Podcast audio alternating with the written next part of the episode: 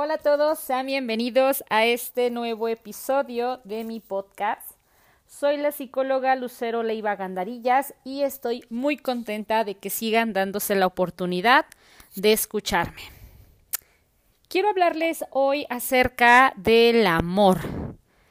Es el mes de febrero. Em, el mes del amor y la amistad ya han promocionado, etiquetado y cuántas personas entran en pánico en estas fechas, en este mes y exactamente el 14 de febrero. He escuchado donde comentan 13 de febrero, Día del Soltero, 14 de febrero, Día de las Parejas y 15 de febrero, el de los amantes. Mes del amor y la amistad. Quiero que te tomes unos segundos y te respondas ¿Qué sientes o qué piensas cuando escuchas la palabra amor? Y déjenme adivinar, seguramente piensas en una pareja. O si piensas en amor propio, algunas veces piensas en construirlo, trabajarlo para atraer a una pareja. Si no es así y pensaste en ser tu mejor versión, crecer, sentirte y ser feliz, aceptarte tal y como eres, te felicito. En caso de que haya sido la respuesta de pareja, te invito a que te quedes a escucharme. Últimamente he visto que cuando se acerca el mes de febrero o estamos en las fechas del amor y la amistad, muchas personas sienten miedo porque están solos nos han vendido la idea del mes del amor y yo me pregunto, ¿qué pasa con la amistad? O bien, ¿de dónde surgió la idea de que hablar de amor solo es pareja? Toda la mercadotecnia se basa en las parejas y sí está lindo tener una y disfrutarla, disfrutar los momentos juntos. Y también sería lindo que cuando pensemos en amor no solo sea en tener una pareja o trabajar para tener una para conseguir una, porque tampoco es ir a comprarla como al supermercado, ¿no? ¿Qué pasó con el amor a uno mismo para mejorar como persona, en el amor a tu cuerpo, a tus habilidades, en el amor por tu profesión u oficio, el amor a tu familia, a tus amigos o amigas, el amor a un pasatiempo, a tu mascota? ¿Por qué dejamos a un lado o lo minimizamos? Por qué el amor en pareja se convirtió en la máxima prioridad. Y ojo, no digo que esté mal estar en una relación. A lo que voy es que podemos seguir juzgando o buscando solo por la necesidad de no estar solos o por miedo al que dirán. Pensemos en el amor propio. ¿Qué estoy haciendo para tenerlo? El amor propio no solo es seguir una dieta o meterte al gym. Tiene que ver en cómo te hablas, qué tan dura o duro eres contigo, ¿Te tratas bien? ¿Te das regalos y elogios? ¿Tomas descansos?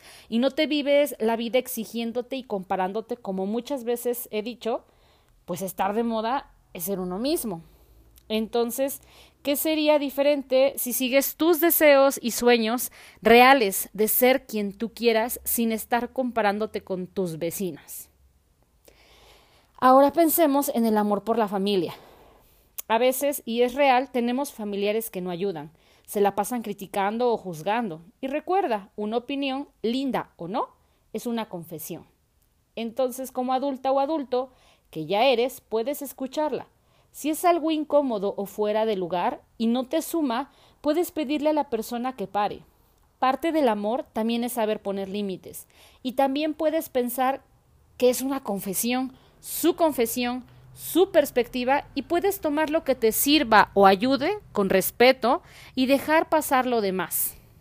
Cuando hablamos de amor, pocas veces pensamos en nuestra mamá o en nuestro papá, en nuestros hermanos, abuelos, primos, tíos. Hoy es un buen momento para que puedas mirarles y saber que son parte importante de tu vida y que es un amor diferente. Sabes con quiénes cuentas y confías que compartes con ellos y acercarte a ellos está bien.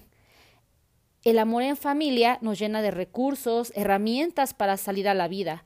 A veces no tenemos a los padres ideales, Suelta la idea de cambiarlos, de querer mejorarlos. Amar es aceptarlos tal y como son. La familia es real, no ideal. En la medida que puedas aceptarla, te aceptas a ti y de ahí parte todo. Y con el tiempo puedes ir puliéndote, mejorando o cambiando. No en la soberbia de yo voy a ser mejor que ustedes. No. Es en su honor. Eso también es amor.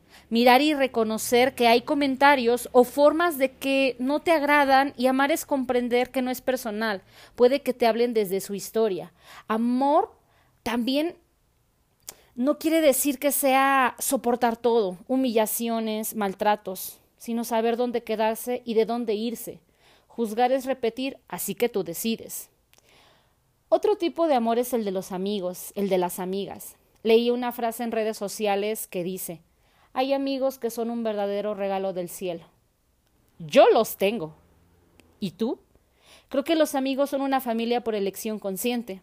No necesitas mil amigos para tener un amor, no puedes condicionar a tus amigos por amor, ni comprarlos. En realidad nos queda elegir y que nos elijan. Es real. Personas que te suben, que te apoyen, te motiven. Tal vez no compartan tus gustos ni ideales, los respetan.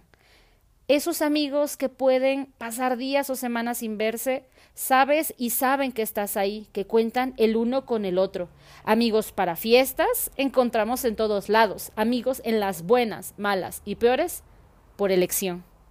El amor de tu vida no tiene que ser una pareja. Eres tú misma, eres tú mismo. Es la familia, son los amigos, el trabajo, un hobby. Existen diferentes tipos de amor. El punto es en dónde enfocas tu energía, tu vida, tus metas y tus proyectos. El amor por la profesión, oficio, es real. Cuando pones atención, pasión, compromiso, entrega y disfrutas lo que haces, no es trabajo. Y seguramente serás una persona exitosa. Lo que pretendo hoy es que puedas mirar que hay más que estar en pareja. ¿Es lindo tenerla? Claro que sí. Y también no tenerla. Hemos vivido en la creencia del amor romántico y la idealización que pensamos y creemos que necesitamos estar en pareja para vivir y florecer, como dice mi abuelita, que cuando estamos en soltería pareciera que es delito. Y no, no es así. Que mis metas, mis proyectos no sean los mismos que los tuyos, no quiere decir que estemos mal ni tú ni yo, sino que podemos tener una visión diferente de la vida y se respeta. Estar en pareja, como he mencionado, en otros podcasts, mm, se crece. Sí, es correcto. En la pareja se crece. Y también hay más por hacer a nivel personal. Madurar. El punto es que cuando decidas tenerla tengas claridad de cuál es tu intención de estar en pareja. ¿Para qué quieres estar en una relación? No elijas desde la creencia de ya estoy grande, se me va el tren, no habrá nadie más, porque mis amigas y mis amigos, mis hermanos mis hermanas ya se casaron y yo no. Aprende a disfrutar lo que tienes hoy. Jamás se repetirá esta edad, este tiempo, este justo momento. Te invito a que busques herramientas. Voltea a mirar la realidad, todo el amor que tienes a tu alrededor, el amor por la vida, y fluye. Si no te gusta en donde te encuentras en este momento, te invito a que te muevas, busca ayuda profesional. Acudir a terapia no es para locos y no te tienes que sentir avergonzado o avergonzada de querer asistir a un proceso terapéutico. Avanza, atrévete. Mira todo el amor que puede habitar en ti, que puede existir en ti, trabájalo, valóralo y fluye. Que la palabra amor vaya más allá de tener pareja. Espero les haya gustado este tema. Recuerden que lo que les sirva, les ayude y les aporte, tómenlo y lo que no, pásenlo de largo.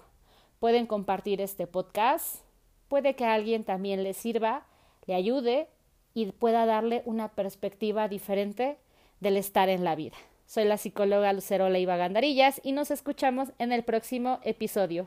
Chao.